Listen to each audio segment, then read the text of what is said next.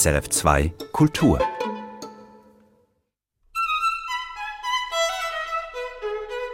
Eine Geige ist eine Geige ist eine Geige. Stimmt schon, aber eigentlich stimmt's auch wieder nicht, denn allein diese kleine Musikmontage des Präludiums aus der dritten Violinpartita von Bach zeigt, dass keine Geige identisch klingt, obwohl ja im Prinzip alle baugleich sind. Jede Geige, jede Violine hat ihren eigenen Charakter und Klang, sogar wenn es wie bei diesem Beispiel vier unterschiedliche Violinen eines einzigen Instrumentenbauers sind, des legendären Antonio Stradivari.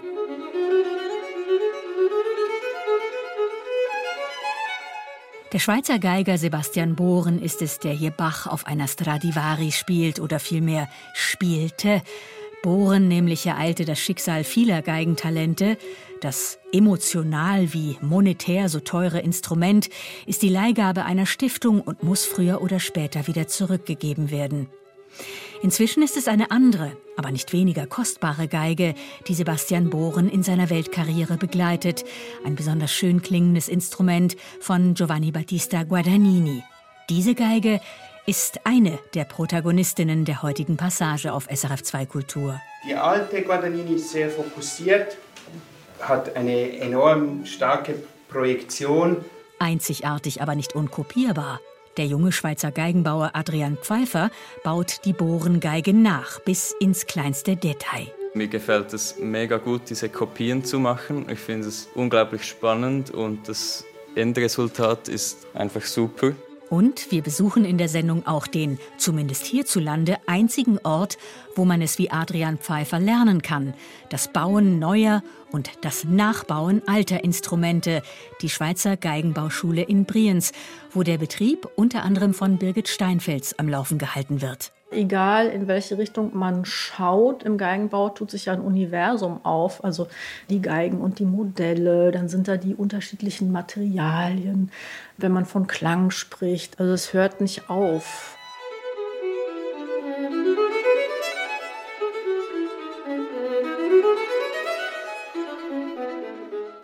Eine Kopie und doch keine Kopie der Nachbau einer Guadagnini-Geige an der Schweizer Geigenbauschule Brienz. Eine Passage von Patricia Moreno.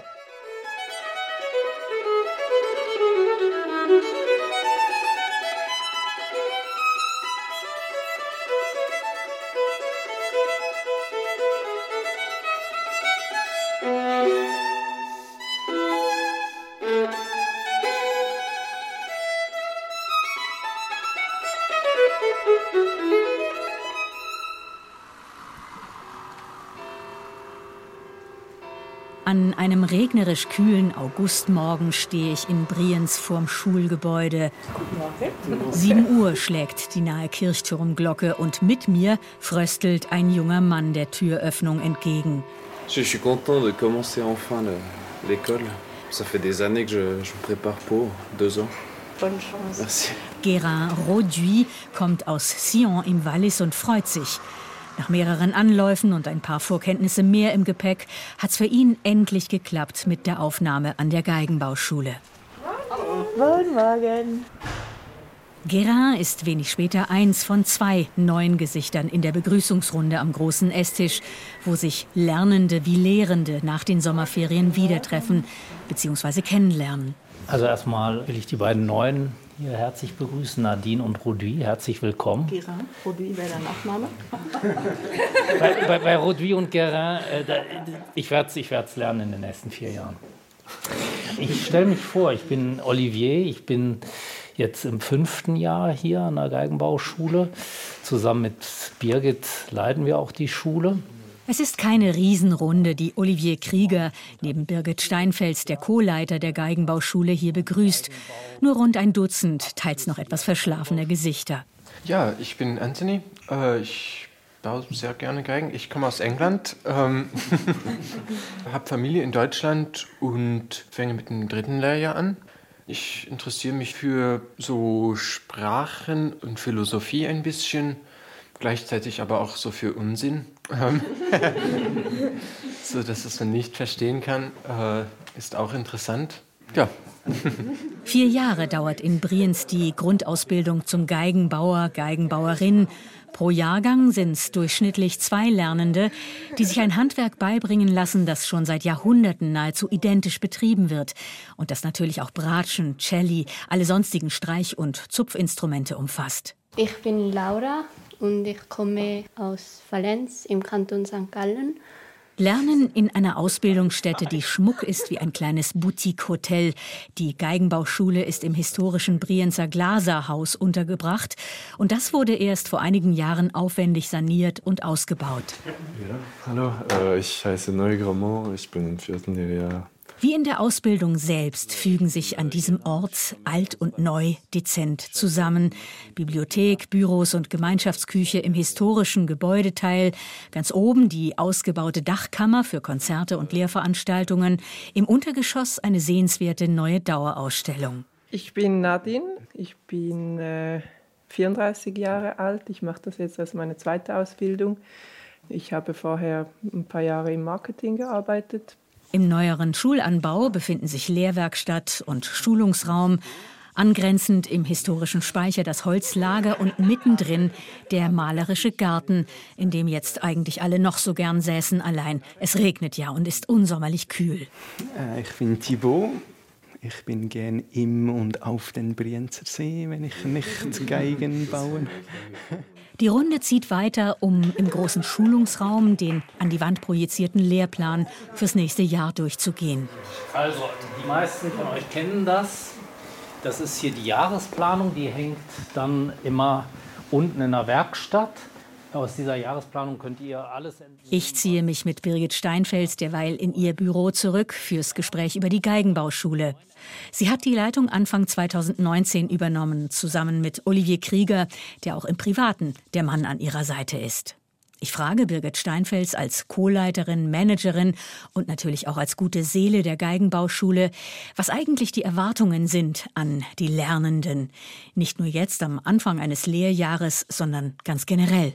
Also es ist gar nicht so, dass wir viel erwarten müssen von denen. Wer beschließt, diese Ausbildung anzutreten, der bringt schon mal eine besondere Gabe mit. Also der begeistert sich schon mal für was Besonderes und wählt auch einen besonderen Ausbildungsort aus. Brienz ist ja nun nicht der Nabel Europas, das ist nicht Paris und nicht London, sondern eben Brienz.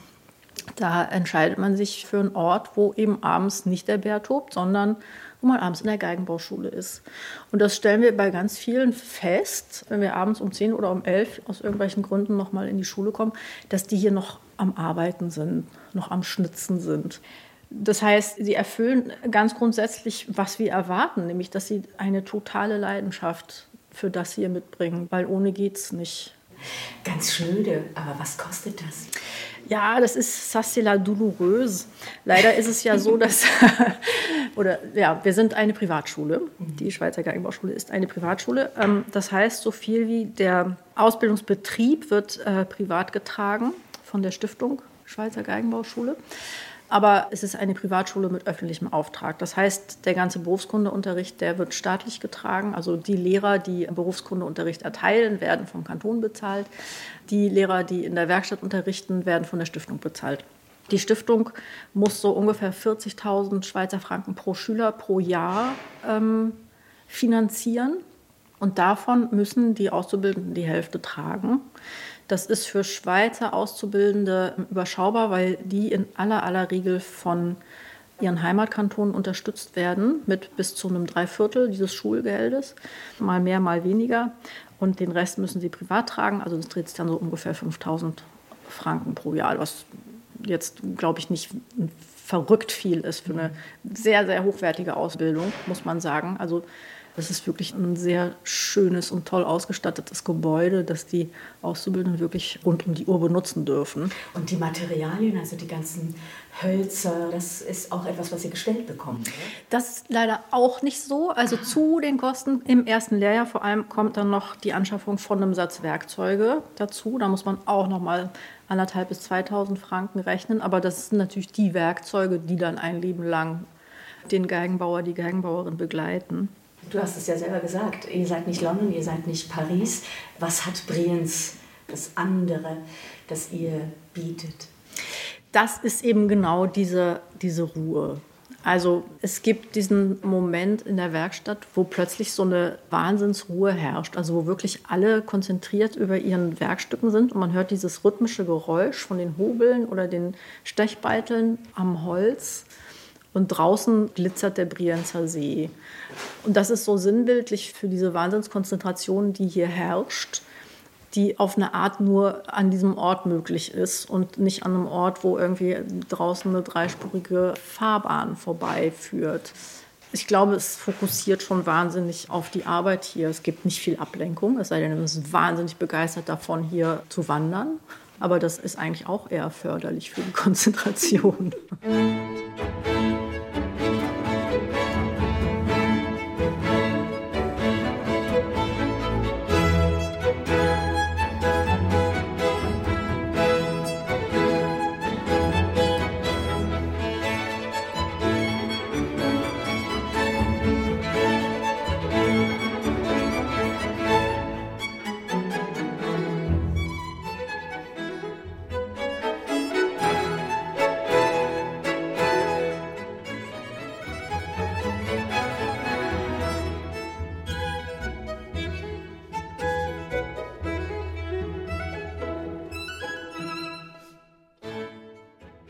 diesem morgendlichen Treffen an der Geigenbauschule sind schon so einige vorangegangen. Ich war während mehrerer Monate nämlich immer wieder mal in Brienz, weil ich mir dachte, warum nicht diese Geschichte anhand einer Geige erzählen, die dort gebaut wird? Und auch nicht irgendeine Geige, als Modell dient ein millionenteures Instrument, eine Guadagnini, ihr spezifischer Name Ex Wanamaker Heart, 1767 in Parma gebaut von Giovanni Battista Guadagnini.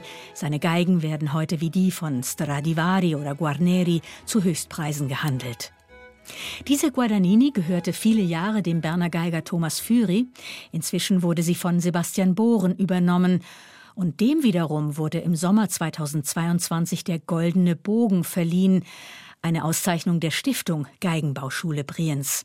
Den haben schon so einige renommierte Namen bekommen, diesen goldenen Bogen, für herausragende Leistungen in Streicherangelegenheiten.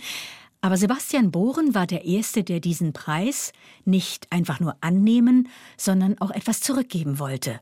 Und um das zu illustrieren, erlauben Sie mir, dass ich die Uhr jetzt zurückdrehe auf Oktober 2022. Und wir sind auch nicht in Brienz, sondern in Bern. Im Geigenbauatelier von Andreas Hochurli treffe ich auf vier Menschen, die alle irgendwie involviert sind ins Projekt Guadagnini-Kopie. Andreas Hochurli selbst, ein Experte für Geigenrestaurierung, der das Fach auch in Brienz unterrichtet. Dann Sebastian Bohren mit seinem Instrument, der originalen Guadagnini. Ich treffe erstmals auch auf den Geigenbauer Adrian Pfeiffer, der Sebastians Guadagnini für sein Abschlussdiplom kopieren und nachbauen wird an der Schweizer Geigenbauschule. Und mit dabei ist an diesem Morgen auch Geigenbauschulleiterin Birgit Steinfels, die Sebastian ein paar Monate zuvor erst den goldenen Bogen überreicht hat. Aber weißt du, Birgit hat so eine tolle Laudatio gehalten in wo? Meiningen. Meiningen. Und jetzt mal, wenn ich Birgit sehe, geht es mir einfach gut. Was? Nein, weil das war einfach immer eine gute Zusammenkunft mit der Geigenbauschule Brienz. Und das ist toll, dass irgendwie auch dieser goldene Bogen sich ein bisschen weiter vorpflanzt mit diesem Projekt, dass wir diese Geige, die ja auch einen Berner Bezug hat. Eben weil die Geige ja in Bern einst Musiklegende Thomas Führy gehörte. Auch wenn die fröhlich plaudernde Runde gerade mit Kaffee aus brummender Maschine versorgt wird, gearbeitet wurde hier schon seit dem frühen Morgen. Auf einem Monitor sind Bilder der Guadagnini zu sehen, in so hoher Auflösung, dass man meint, in die Holzporen hineinschauen zu können. Jetzt stehen ja heute wirklich wahnsinnig tolle Fotos. Also wir haben uns vorher schon gefreut über die Qualität von den Fotos, die Andreas macht. Und dann habe ich aber ihm schon gesagt, dass er dann, wenn er gearbeitet hat, dass er die Geige ein paar Tage haben kann, wenn er sie braucht. Das Original. Ja, ja. ja. Und dass wir das einfach gut planen müssen, aber das wird ja. alles möglich sein. Und zwar für Adrian Pfeiffer, der sich in Brienz in seinem letzten Lehrjahr befindet und der jetzt im Berner Atelier noch still an der Seite seiner Schulleiterin steht. Ein praktischer Zugang und ich finde, das ist ja. ein total exemplarisches Beispiel. Das soll nicht irgendwie in der Theorie verharren, diese Ausbildung, sondern wirklich Berührung haben, so mhm. oft es geht mit dem richtigen Leben. Adrian Pfeiffer, zum Zeitpunkt unseres ersten Treffens 23 Jahre alt,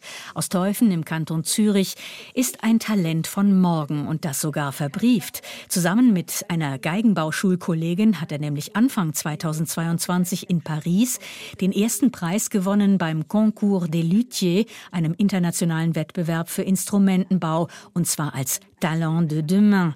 Ist also nicht das erste Mal, dass Adrian ein historisches Instrument nachbaut, aber diesmal kann er dank Können und Atelierausstattung von Andreas Hochhueli auf besondere Hilfsmittel zurückgreifen, zum Beispiel die sogenannte Fotogrammetrie, eine Technik, die auch in der Geologie oder im Bauwesen zum Einsatz kommt. Also wir haben jetzt als erstes einfach Standardaufnahmen gemacht, einfach verschiedene Ansichten das ganze Verfahren nennt sich Fotogrammetrie. Also das sind unterschiedliche Dinge, was wir jetzt ja. zuerst gemacht haben. Das sind eben, wie er sagt, Standardansichten. Das heißt, das sind eigentlich gewohnte Perspektiven, die man von Streichinstrumenten macht, auf denen man halt die wichtigen Details sehr gut erkennen kann. Also ähm, von außen? Von außen, genau, ja. ja. Das heißt, wir haben Boden, Decke, den Kopf von allen Seiten und die Zagen. Und man sieht halt diese wichtigen, sehr charakteristischen Details wie F-Löcher und Einlagen sehr, sehr gut. Mhm. Und das ist eigentlich auch die traditionelle Art, ein Instrument zu dokumentieren. Und was wir dann zusätzlich noch machen, weil Adrian das Instrument ja eigentlich kopieren möchte, das heißt, er möchte nicht nur diese zweidimensionale Information des Instrumentes haben, sondern er möchte eigentlich die Information in 3D haben, weil mhm. zur Kopie gehört die Wölbungsform, hat sehr genaue geometrische Informationen auch über die Schnecke. Und dafür werden wir die Fotogrammetrie anwenden. und das? das basiert auf der Fotografie. Es ist eine Methode, um digitale 3D-Modelle zu berechnen. Und die Methode basiert auf Fotografien, die man vom Instrument aus vielen unterschiedlichen Perspektiven aufnimmt. Und die Arbeit findet nachher am Computer statt mit einer Software, die aus den Fotos dann ein digitales 3D-Modell errechnet. Das gibt euch ja die Möglichkeit, das Instrument wie zu kartieren, ohne eingreifen zu müssen in die Materie. Genau, das ist halt genau im Umgang mit äh, historischen Instrumenten, auch wenn die natürlich tagtäglich gespielt werden. Man möchte trotzdem, wenn man es dokumentiert, möglichst nicht invasiv vermessen, berührungsfrei, nicht mit Metallwerkzeugen zum Beispiel die Instrumente vermessen müssen. Das ist natürlich sehr schön, wir können das komplett berührungsfrei anhand von Fotos. Aber das ist keine Röntgenaufnahme oder funktioniert es mit Strahlung? Also es funktioniert mit Strahlung insofern, dass Licht auch Strahlung ist, aber es ist ein anderes Spektrum. Röntgenstrahlung ist im Röntgenbereich, den wir ja nicht sehen. Der ist sehr hochenergetisch und durchdringt dann ja auch Körper. Und ähm, wir arbeiten mit Licht einfach, also mit elektromagnetischer Strahlung im sichtbaren Bereich. Andreas hat mir erklärt, dass eben, weil ich gesagt habe, ja, meine Geige sieht ja hier noch viel schöner aus als oft zu Hause. Und er hat gesagt, dass, dass eben aufgrund des optimalen Lichts oder des Lichts, das verwendet wird, die Geige, wie sie mit dem Licht reagiert, dass sie dann so fotografiert werden kann. Und es gibt ja so viele so dicke Geigenbücher mit alten, schönen Geigen. Und jetzt diese Fotografien, da hat mich auch wahnsinnig gefreut. Deshalb bin ich so froh, dass ich die Geige zur Verfügung stelle, weil jetzt habe ich da so wirklich wunderbare Fotos von meiner Geige.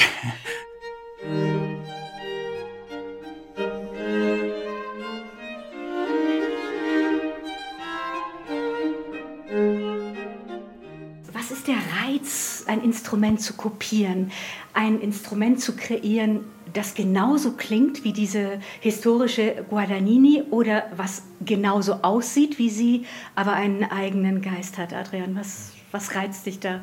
Also es ist ja nicht wirklich möglich, ein Instrument zu kopieren und den Klang zu kopieren, weil einfach zu viele Variablen mitspielen, die man nicht kontrollieren kann mit dem Holz. Und den modernen Methoden und vielleicht kriegt man nicht alles genauso hin wie Guadagnini. Aber könntest du dann nicht sagen, okay, ich baue einfach eine Geige, es muss gar keine Kopie sein? Ja, natürlich, das machen wir auch oft in der Schule. Jetzt habe ich letztes Jahr für einen Wettbewerb zusammen mit einer Mitschülerin ein Cello kopiert, meinen ersten Einstieg in die Kopie gefunden und ich fand das einfach mega spannend, weil man sich so genau auseinandersetzt mit dem Stil von diesem Macher. Damals war es Goffriller, jetzt ist es Guadagnini. Und ich wollte das einfach weiterverfolgen und da auch mich weiterbilden in diesem Kopieren. Weil die Geige im Gegensatz zum Beispiel zum Klavier, ja, die Geige ist fertig. Die Geige ist schon seit hunderten Jahren so. Da gibt es eigentlich keine großen Revolutionsmöglichkeiten mehr. Das heißt, im Grunde bist du sowieso ein Nachbauer eines Modells, was schon seit hunderten Jahren funktioniert, oder? Genau, ja. ja. Also wir basieren uns ja viel am Anfang in der Schule, machen wir zuerst mal Stradivari-Modelle, dann habe ich mal ein Del Gesù-Modell gemacht und bei diesem Projekt hier jetzt werde ich mich noch viel mehr auf das Original stützen, halt weil ich jetzt auch kann, weil ich dieses 3D-Modell haben werde, all die guten Fotografien, auch Stärken von der Geige selbst, wie dick ist sie an gewissen Stellen. Und dann kann ich auch viel mehr kopieren, als wenn ich einfach ein Poster hätte mit einem Bild. Was wäre denn das ideale Ergebnis, wenn du das neue Instrument hier zu Andreas ins Atelier bringst, er das wieder fotogrammiert und man keinen Unterschied mehr feststellen würde? Also das wäre natürlich irgendwie cool, es würde zeigen, dass man das voll im Griff hat, aber es ist auch nicht wirklich realistisch und vielleicht auch nicht wirklich gewünscht. Weil äh, man muss ja schon sagen, so cool so ein altes Instrument auch ist, es macht ja auch Probleme, es hat gewisse Schäden, Deformierungen und dann ist man dann schon vorsichtig, was man alles genau kopiert. Also man wird jetzt, glaube ich, nicht einen neuen Riss kreieren, um ihn dann wieder zu flicken, so wie es dann an diesem alten Instrument ist. Blöde Frage, aber warum nicht? Weil das Instrument hm. klingt so wunderbar mit diesem Riss, den es hm. möglicherweise hm. hat oder nicht dass du dir nicht sagst, wenn ich schon so detailgetreu kopiere, das Ganze kartiere, erfasse, ich mache wirklich alles. Ich versuche quasi diese Zeit, die das Instrument auf Erden ist, gespielt wurde, ich versuche das wie zu raffen. Mhm.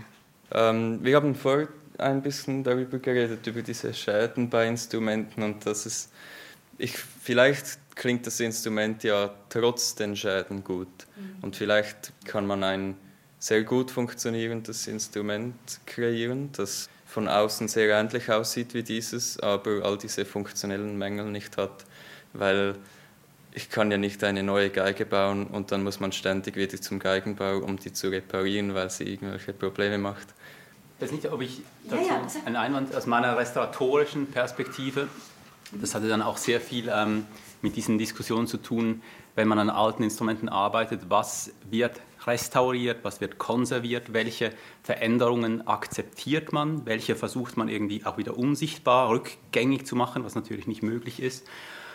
Und ich denke, was sehr geschätzt ist, sind halt vor allem ästhetische Altersspuren, die irgendwo im Material halt das Alter und die Geschichte des Instrumentes übertragen.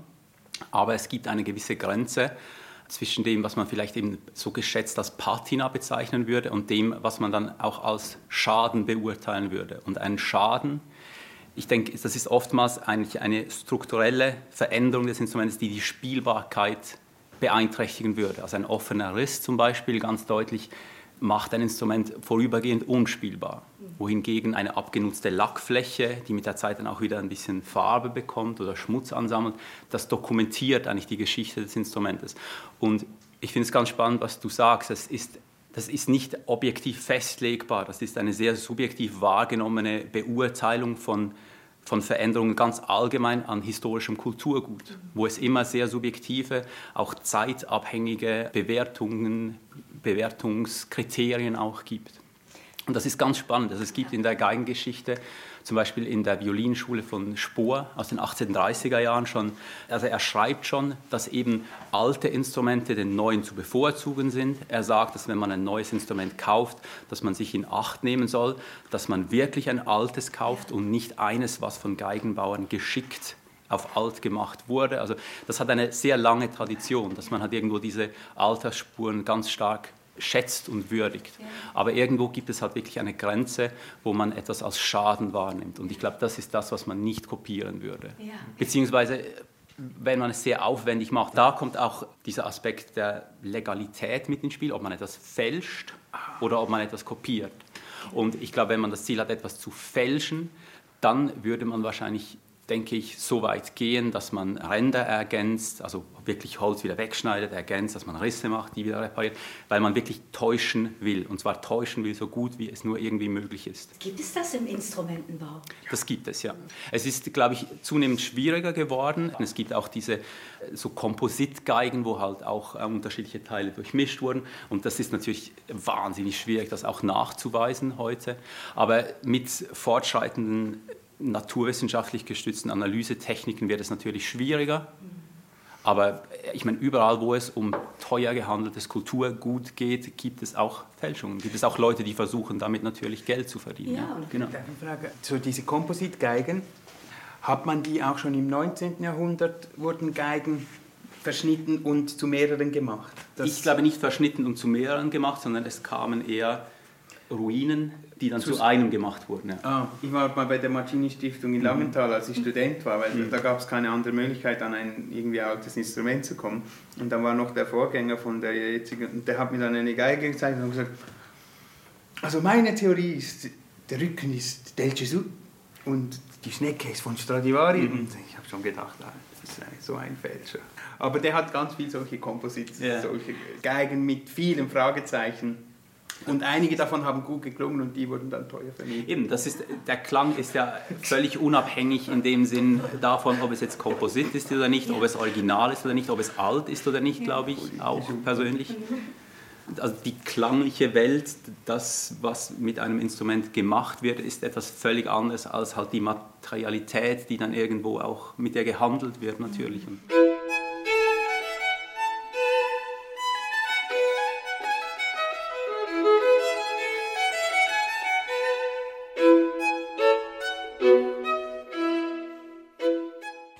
Ich wieder dem jungen Geigenbauer Adrian Pfeiffer zu, der am Boden von Sebastian Bohrens Guadagnini-Geige gerade die Holzflammung bewundert.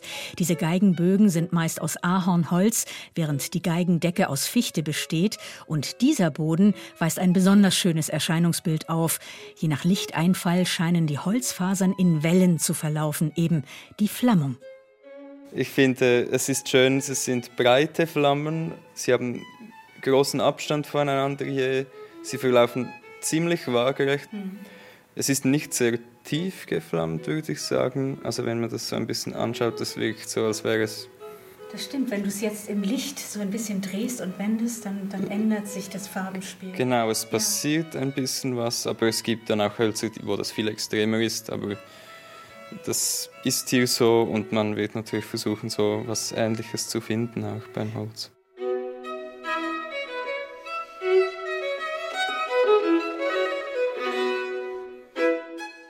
Wird sich noch zeigen, was es hergibt, das Holzlager an der Brienzer Geigenbauschule. Noch aber sind wir ja erst beim Kick-off des Projekts Guadagnini-Nachbau im Berner Atelier von Andreas Hochurli. Und der möchte doch langsam mal ans Fotogrammetrieren gehen der originalen Guadagnini-Geige und das auch lieber allein. Ich möchte mich einfach voll und ganz konzentrieren, weil es gibt viele Kabel, ich muss mich um das Instrument herum bewegen. Und das sind einfach so Gefahrenquellen, die, finde ich, wie unnötig sind, wenn ich mit so einem wertvollen Objekt arbeite. Lehrling Adrian Pfeiffer darf für seinen persönlichen Bildungshorizont natürlich noch weiter da bleiben. Wir verabreden uns für ein nächstes Treffen, dann in Brienz. Und ich bin gespannt, wie weit Adrian dann schon sein wird mit seinem Nachbau. Während sich neben uns Sebastian Bohren noch mit der Idee anfreunden muss, für die nächsten 24 Stunden ohne seine Geige zu sein, da sie ja noch bei Andreas und Adrian im Atelier bleibt. Ich muss jetzt morgen ohne die Geige leben. Geht das? Schwer, oder? Es ist schon eine. Jetzt morgen werde ich mir eine Geige von einem Kollegen leihen, damit ich ein bisschen üben kann. Aber ich habe jetzt einfach mal Vertrauen.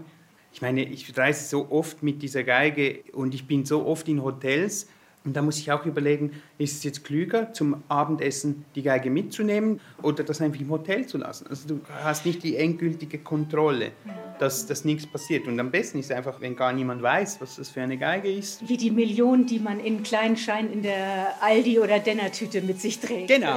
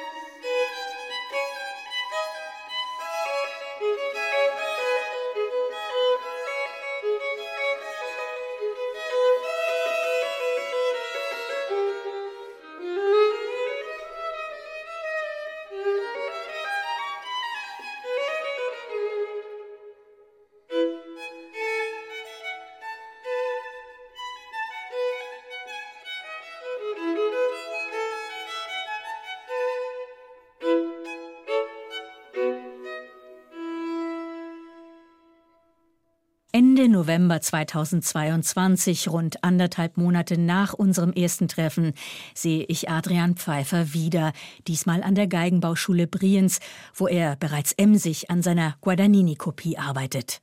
Nein, die ist ja schon fertig. Das gibt's doch Es nicht. ist noch ein weiter Weg. Zumindest für mein Laienauge hat sich in der Zwischenzeit erstaunlich viel getan. Deckel und Boden haben die charakteristische Violinengestalt. Auch das dazwischen, der sogenannte Zargenkranz, ist bereits in seine Form gebracht. Wie fleißig du gewesen bist. In welchem Stadium befinden wir uns jetzt? Ähm, vielleicht ein Viertel von der Arbeit. Ich habe einen Zargkranz, ich habe Boden und Decke, aber noch beides sehr grob, beides noch massiv, also noch nicht ausgearbeitet. Und man Mhm. sieht ganz schön die Flammung, die ganz Genau, ähnlich ja. ist wie bei der Guadagnini. Genau, das ja, hintere das Stück. das ist der Boden und ich habe da lange nach dem richtigen Holz gesucht. Ist das innen, was wir jetzt sehen, Genau, das Flache? ja. Das musst du noch ausschaben dann. ne? Genau, das wird ausgearbeitet, zuerst mit Höbel eigentlich, mit dem Ja. Hobel. Immer feiner und bis am Schluss nur noch mit Ziehklingen, das ist eigentlich wie noch ein noch feinerer Hobel. Genau. Und ich sehe, dass du sogar die Neigung der Flammung übernommen hast. Ja. Also oben links fängt es an und dann fällt es so nach rechts runter. Ja, ich habe versucht, das möglichst irgendwie zu imitieren, so wie es da beim Original vorkommt. Und ich bin eigentlich recht zufrieden mit dem Holz, das ich da gefunden habe. Warum genau dieses Holz? Mm, Also beim Boden bin ich sehr stark einfach auf die Optik gegangen. Ich habe etwas gesucht, das ähnlich feinjährig ist wie das Original und etwas, das ähnliche Flammen hat. Und bei der Decke hatte ich mehrere zur Auswahl. Gehabt. Auch einfach zuerst mal auf die Optik geschaut und dann habe ich von dieser Auswahl nachher das genommen, das leichter war, eine kleinere Dichte und das Und du hast also das Holz genommen, hast dran geschlagen und es dir angehört und gedacht, doch, das kommt dem nahe, was ich mir vorstelle, oder? Also auf den Klang habe ich sicher auch gelost, Ja. aber schlussendlich ist nachher Dichte eigentlich fast ausschlaggebend für mich. Und noch etwas war das Alter. Das andere, das ich zur Auswahl hatte, wäre 2018. Bin ich mir nicht sicher, gewesen, ob das schon genug alt wäre. Und dann hat eigentlich alles für das andere Holz gesprochen. Das ist 2010. Es herrscht zwar reger, aber nicht unbedingt lauter Betrieb in der großen hellen Werkstatt. Hier liegt ein Cello-Rohbau, da wird an einem Geigenhals gearbeitet, es werden Lackierungen begutachtet. Die Lernenden schaffen an großen Fensterfronten nebeneinander. Und wie alle hat auch Adrian ein riesiges Arsenal an Werkzeugen vor und neben sich liegen. Dass ihr eure Werkzeuge selbst macht. Ja, es ist sehr gut, weil man kann natürlich das genauso machen, wie es einem selber am besten in die Hand passt. Ob man jetzt ein bisschen grössere Hände hat oder ein bisschen kleinere Hände. Die haben wir der Dreibank, die Metallteile an der Dreibank hergestellt, den Griff einfach von Hand geschnitzt. Sogar die Metallteile selbst Ja, hergestellt. Das macht es so spannend. Das ist so unterschiedlich. Man lernt nicht nur Holzarbeit, man lernt eben sehr viel anderes. Chemie, wenn es ums Lackieren geht, Metallarbeit, wenn es um so etwas geht. Was bei Adrians natürlich noch längst nicht fertiger Geige fehlt, das sind unter anderem diese zwei ganz feinen schwarzen Linien, die man auf jeder Geigendecke und jedem Boden findet. Von ganz hinten im Konzertsaal sind sie meist kaum zu erkennen, diese Linien, die jeweils die typische Geigenform parallel zum Rand nachzeichnen. Was für eine Bewandtnis hat es mit denen? Ist das einfach nur eine Zierde oder hat das wirklich auch eine Mhm, also das ist einerseits natürlich schon eine Verzierung. Andererseits ist es aber auch zum Schutz vor Riss und das ist ja nicht nur aufgemalt, das sind Einlagen, also das habe ich da. Das sind eigentlich drei Holzstreifen, die zusammengeklemmt werden. Ein schwarz, ein weiß und ein schwarz. Die haben wir selber gefärbt in einem Färbebad und die bügt man nachher und leitet die in so einen Graben, wo man da schneidet, ein. Also das ist wie so Mhm. eine Intarsie. Genau, ja, Intarsie eigentlich. Und durch das schützt sie den Rest vom Instrument. Das ist eigentlich wie eine Art Sollbruchstelle. Wenn jetzt da irgendetwas Kraft einwirkt, dann ist das relativ einfach zum Reparieren, anstatt wenn jetzt das bis in Ja. das ganze Instrument hineingehen würde. Oder eben auch so für so Trockenheitsrisse, die dann häufig einfach stoppen an dieser Einlage. Ehrlich gesagt, ich dachte immer, das sei aufgemacht. Ja, das habe ich ehrlich gesagt auch gedacht, bevor, also ich habe mir das ja gar nicht so überlegt, Ja. bevor ich die Ausbildung angefangen habe. Ich habe ja schon lange Geige gespielt, aber aufgefallen ist es mir dann irgendwie doch nie. Und das ist eben auch spannend jetzt in dem Fall mit dem Instrument, weil das so alt ist. Die sind nicht mehr so in dem perfekten Zustand. Die sind zum Teil ein bisschen eingesunken oder stehen ein bisschen über. Und das zu kopieren, das versuche ich jetzt auch. Und das sieht man, wenn man es im Schatten anschaut, dass Oh ja, ich da das tiefer so ein bisschen sitzt das, ne? tiefer Ja. gelegt habe. Und das sind genau so Sachen, die so eine Arbeit mega spannend machen, sich so zu überlegen, wie gehe ich jetzt an das an und wie, Darüber wie hatten wir mache ja auch das. gesprochen, als wir uns in Bern getroffen hatten.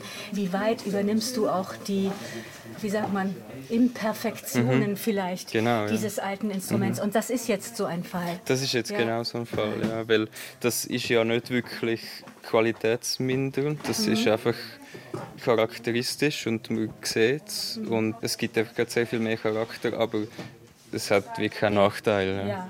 Aber da hast du einen Versuch und mehr nicht, weil ich meine, wenn du dich Hm. da ein bisschen verfräst, Ja, also das? man darf keine Fehler machen, ja. Also man sollte äh, nicht. Das gibt es natürlich und das ist auch okay. Man lernt ständig dazu.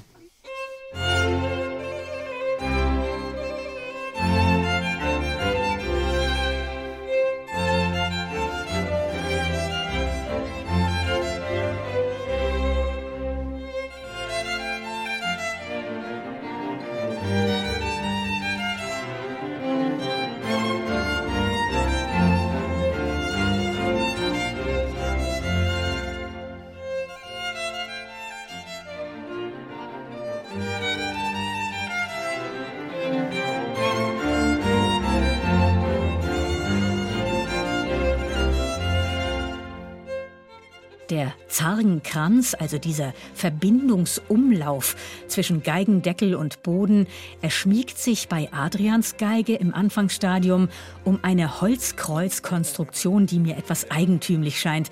Bleibt die am Ende drin?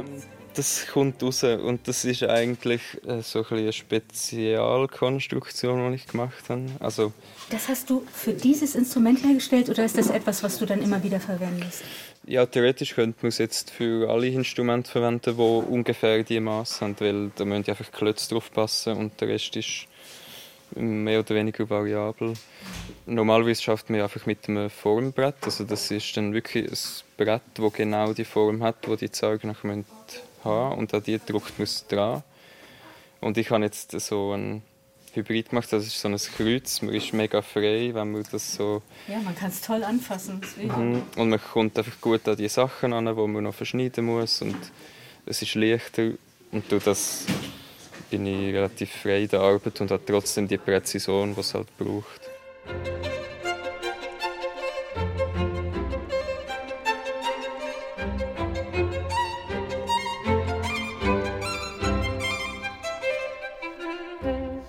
Geigen, tausendfach erlebt im Konzert, aber wenn ich mir hier in der Geigenbauschule Brienz den Rohling so ansehe, frage ich mich doch, wie es sein kann, dass diese filigranen Konstruktionen seit jeher halten mit ein bisschen Lack und Leim, nur allein schon dieser Zargenkranz mit seiner absurd schmalen Auflagefläche für Geigen, Boden und Deckel wie unglaublich fein das gearbeitet ist Mhm. hier.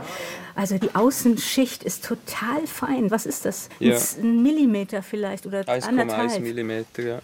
Das sind Maße, die ich auch so vom Original können abnehmen Also das hat ein variiert und ich habe mich dann für das Mittelmaß entschieden, das dann eben 1,1 Millimeter ist. Und was hast du dagegen gesetzt? Innen drin werden noch Reifli befestigt, einfach als Verstärkung noch und Mhm. als größere Leimfläche auch, weil auf die 1,1 mm könnte man ja schlecht noch Decke und Boden drauf leimen. Also du kreierst dir damit Auflagefläche. Genau. Und ja- Verstärkung von der Zarge, also Stabilität auch. Ja, weil das ist relativ. Also ich sehe nur, wie du es anfasst. Also es ist nicht so empfindlich. Nein, das hebt gut. Muss Ja. es auch, weil da ist nachher schon recht viel Spannung drauf, wenn dann das Ganze mit der Seite mal aufgezogen ist. Was mich trotzdem wirklich fasziniert, ist, dass man es nicht verschraubt. Also ich meine, hier wäre Mhm. so ein, wären so vier winzige Stellen, wo man so kleine Messingschräubchen reintun könnte. Und das ist wirklich, also ich meine, die enorme Spannung, unter dem da steht, dass das hält. Und das Mhm. ist wirklich alles verleimt. Ja, das hebt gut. Das hat sich bewährt. Und was meinst du, wie viel Holzstaub du im Laufe der Jahre schon eingeatmet Ja, hast? So sicher keine gesunde Menge, ja. im Mundschutz oder? Ich bin jetzt einer, der ein bisschen empfindlicher ist so auf Staub und ich trage eigentlich gerne mal eine Maske, wenn ich hier die Wölbung noch im Feinen putze, also mit den Ziegeln bearbeite. Jetzt Ja. rede ich schon wieder Hochdeutsch. Und Ebenholz ist immer das Thema, also Griffbretter sind sehr häufig aus Ebenholz. Staubt das besonders fein? Ja, genau, weil es so ein dichtes Holz ist und das Holz an sich ist auch irritierend für gewisse Leute und dann ist es schon sehr gut eigentlich, wenn man eine Maske trägt dazu. So akribisch genau Geigenbauer Adrian ans Werk geht, noch sieht man seinem Geigenrohling die Kopievorlage nicht an. Bis zum direkten Vergleich mit der Guadagnini von Sebastian Bohren sind's ja auch noch ein paar Monate hin. Und nur eine von unendlich vielen weiteren Herausforderungen wird dann noch die Lackierung sein. Der Lack darf keinesfalls zu dick oder zu dünn aufgetragen werden, weil sich das ja, wie man oft hört, auf den Klang auswirken soll. Gerade wenn es jetzt um so eine Kopie geht, wie in diesem Fall, ist es dann natürlich die grosse Herausforderung, genau das Lackbild zu imitieren. Weil es ist dann schlussendlich nicht nur die Farbe vom Lack, sondern auch die Farbe vom Dreck auf dem Lack. Und die Farbe vom Holz unter dem Lack und all das spielt zusammen und gibt dann so ein Bild, das wir nachher als interessant empfinden. Weil der Laie weiß ja, dass der Lack eigentlich das ganz große Geheimnis äh, einer Geige ist. Äh, das ist jetzt natürlich kontrovers, aber aus meiner Sicht ist das auch sehr viel Mythos um den Lack. Ich glaube, schlussendlich gibt es genauso viele bauliche Aspekte, die zum Teil noch wichtiger sind, wenn man es jetzt nur vom Klang hat, schlussendlich. Also wie man eine Wölbung anlegt oder wie man ausarbeitet. Weil es gibt ja auch gruselig lackierte Instrumente, die gut tönen. Und es gibt auch schön lackierte Instrumente, die schlecht tönen. Also es ist schlussendlich natürlich alles sehr subjektiv. Ja. Was ist dein Ideal im Klang? Was möchtest du erreichen? Das ist immer eine schwierige Frage. Das bin ich gerade letztens gefragt worden und habe sehr lange überlegen. Aber ich glaube, es ist sicher wichtig, dass es gut dreht, dass es im ganzen Konzertsaal gut hörbar ist. Dann ist es aber auch wichtig, dass die Klangfarbe schön ist und das ist dann sehr ein subjektiver Teil natürlich. Genau, weil wir Wortmenschen versuchen natürlich immer Umschreibungen zu Genau, finden. ja, Prickelnde, silbern. silbrig. Ja, es ist manchmal schwierig zu verstehen, was genau gemeint ist jetzt, zum Beispiel ein samtiger Klang. Darum, das in Wort zu fassen, ist unglaublich schwierig. Adrian und ich verabreden uns fürs nächste Frühjahr, März oder April 2023. Er wird das folgende halbe Jahr auch vollends beschäftigt sein mit der Fertigstellung seines Guadagnini-Nachbaus. Und beim nächsten Treffen wird dann auch wieder Sebastian Bohren dabei sein mit seiner originalen Guadagnini-Geige, zumindest ist das der Plan. Die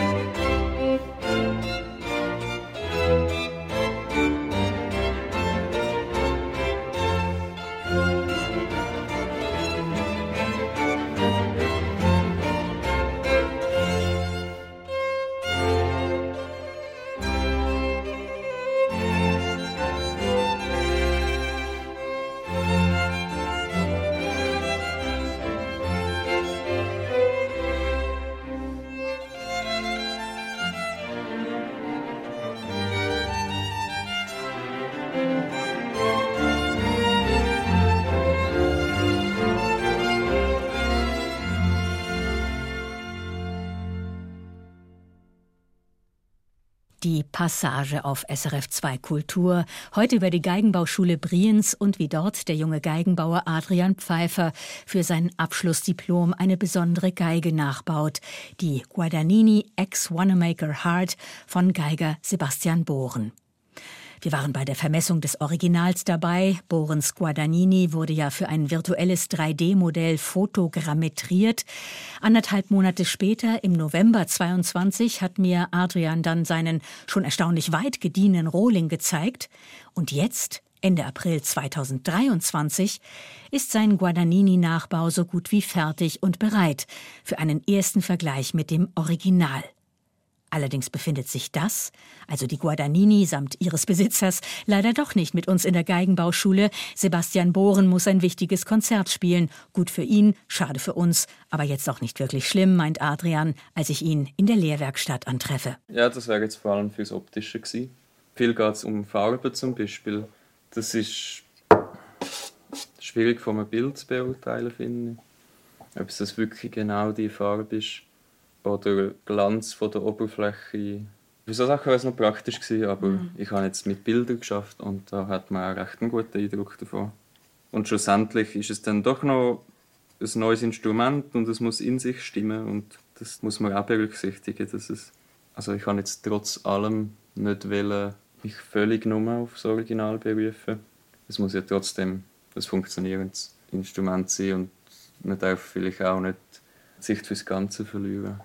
Vor uns liegt ein Instrument, das man mir, wie gesagt keine Expertin für historische Geigen, als originale Antiquität verkaufen könnte. Adrian hat unter edel schimmerndem Lack auch noch die kleinsten Kerben und Schrammen kopiert. Wenn man es nicht wüsste, man wäre überzeugt, mit diesem Schmuckstück über 250 Jahre tatsächlich gespielter und gelebter Geigengeschichte in den Händen zu halten. Hat sie schon einen Namen? Bis jetzt habe ich sie immer nur Wanamaker genannt, aber das ist ja der Name vom Original. Vielleicht yeah. muss ich mir da mal einen anderen Namen überlegen. Ich hätte mir keinen besseren Besuchstag aussuchen können, denn ausgerechnet heute will Adrian seinem noch namenlosen Nachbau, der ihm dann übrigens auch gehört, will er ihm noch die fehlenden Saiten aufspannen. Und er wird die Geige heute zum ersten Mal auch spielen. Das glaube ich gar. Also ich glaube, ich verzichte jetzt auf gewisse Details und Stärke, die man gut dann nachher noch machen kann. Aber so haben wir mal einen ersten Eindruck. Weil, also, vieles wird man eh nicht können beurteilen auf einer Audioaufnahme. Also, selbst wenn sie noch so gut ist, es gibt einfach gewisse Obertöne und Sachen, die man nur live kann hören kann. Oh, ist der erste Schrei. Oh, ja. ein Baby. ich hoffe, es ein bisschen besser. Was jetzt noch fehlt, sind die feinen Einkerbungen am oberen Teil des Geigenhalses, dem sogenannten Sattel. Der befindet sich direkt unterhalb der Schnecke. In die Schnecke wiederum sind die Wirbel eingesteckt, mit deren Hilfe die Saiten gestimmt werden. Später werden die aufgespannten Saiten durch diese fein eingekerbten Rillen am Sattel sozusagen auf Spur gehalten. Was passiert jetzt? Ah, der Obersattel ist noch das Thema. Da, da wo die Seiten durchlaufen. Genau, also, oben am Schnack. Also eigentlich die Seite ist ja aufgehängt oder eingespannt zwischen Seitenhalter unten am Instrument und ja. oben Schnack. Und dann liegt sie auf auf dem Steg in der Mitte und auf dem Obersattel ganz oben. Und dazwischen ist die schwingende Seite, wo man drauf greift und auch den Bogen zieht. Ja, wo eigentlich die ganze Magie passiert. Man hört, dass sich in Brienz das Haslital mit dem Militärflugplatz Meiringen gerade um die Ecke befindet, aber dafür haben wir jetzt kein Ohr, weil sie ein paar flink geschickte Handgriffe später tatsächlich spielbereit ist, die neue Guadagnini. So, dann machen wir doch einfach mal ein paar Töne am besten. Uh, aufregend. Und wir begeben uns für diesen außerordentlichen Moment aus der Werkstatt hinaus und hinein in den Dachkammersaal, weil der die bessere Akustik hat und einfach einen schönen Rahmen bietet. Jetzt im Moment verstimmt sie sich noch sehr viel am Anfang. Ja, ist schon wieder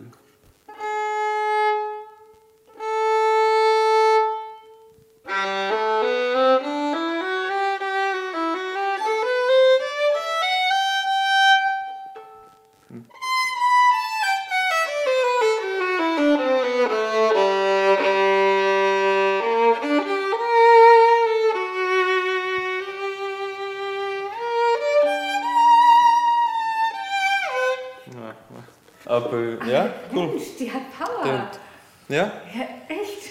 Ich als Erbauer von dem Ding sehe jetzt natürlich ganz viel oder höre ganz viele Sachen, Ehrlich? die ich finde, muss man noch ein bisschen daran arbeiten. Aber ich finde sie, auf den ersten Ton hat sie gerade ein bisschen scharf, mich dunkt. Mhm. Da kann man vielleicht auch noch ein bisschen etwas machen.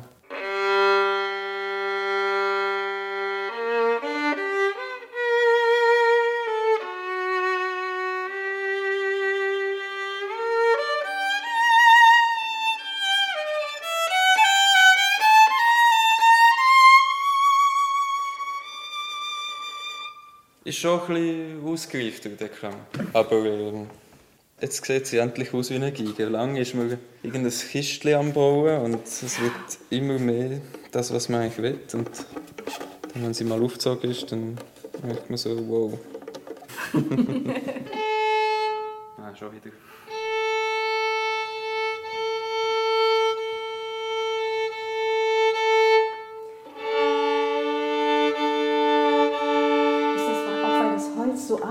jetzt, auch wegen dieser enormen Spannung, die auf einmal drauf Ja, ist? Ne? da kommt jetzt vieles zusammen. Also eigentlich alle Teile sind bis jetzt im entspannten Zustand gewesen. Die Zeiten sind natürlich auch neu. Wie lange dauert das ungefähr, dass es sich jetzt so setzt? Aber ich glaube, das- das meiste passiert jetzt schon gerade am Anfang, in den ersten paar Tagen würde ich jetzt schätzen. Und dann wird sich aber über die Jahre wahrscheinlich immer etwas machen. Also,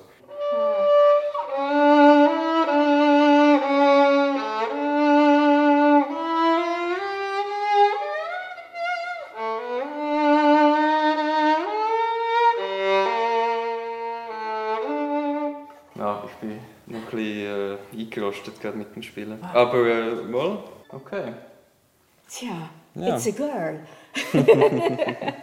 Ja, Ja. ich bin sehr zufrieden. Ah, aber es gibt noch zu tun.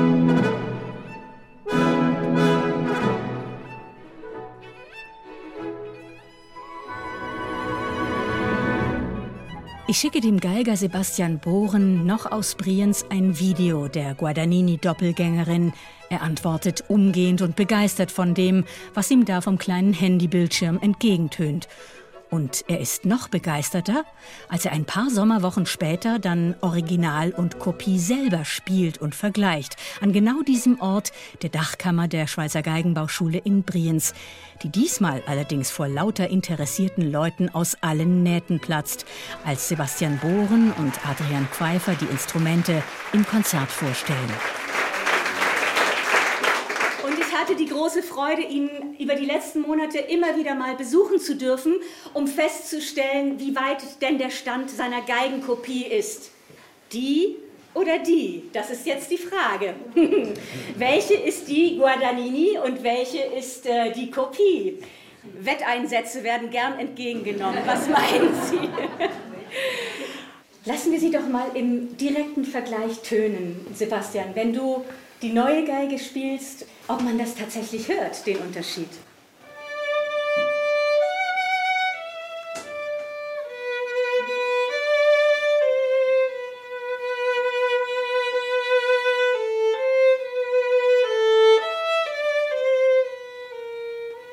Mendelssohn, ne? Ja, wunderbar. Kannst gerade das ganze Konzert spielen.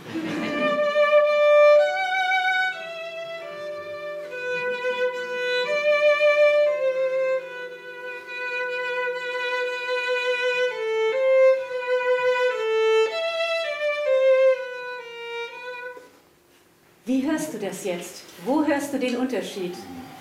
Also es ist ein großer Unterschied, ob noch Publikum da ist. Dann ist man auf der eigenen Geige immer deutlich vertrauter.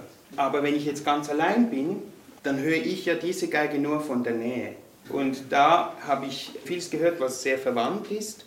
Meiner Meinung nach aufgrund des Modells, dass diese positive und negative Enge im Klang, dass die da ist. Und was ich sehr gut mochte, ist, dass sie einen weichen Klang hat. Wie geht es dir, Adrian? Was hörst du Ja, jetzt?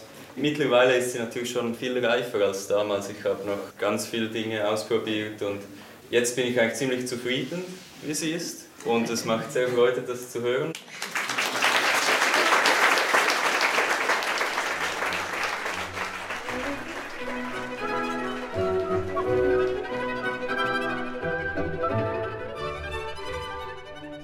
Eine Kopie und doch keine Kopie. Der Nachbau einer Guadagnini-Geige an der Schweizer Geigenbauschule Brienz. Eine Passage von Patricia Moreno.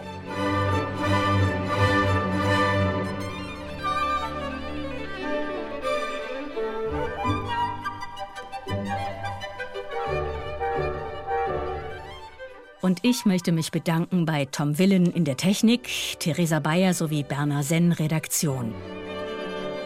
Infos zu Besuchsmöglichkeiten und Dachkammerkonzerten der Geigenbauschule Brienz finden Sie im Netz.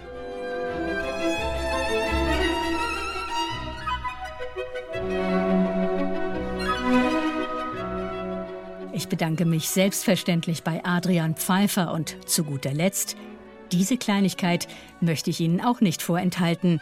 Das Lob des Geigers Sebastian Bohren am Konzert für die Arbeit von Adrian Pfeiffer.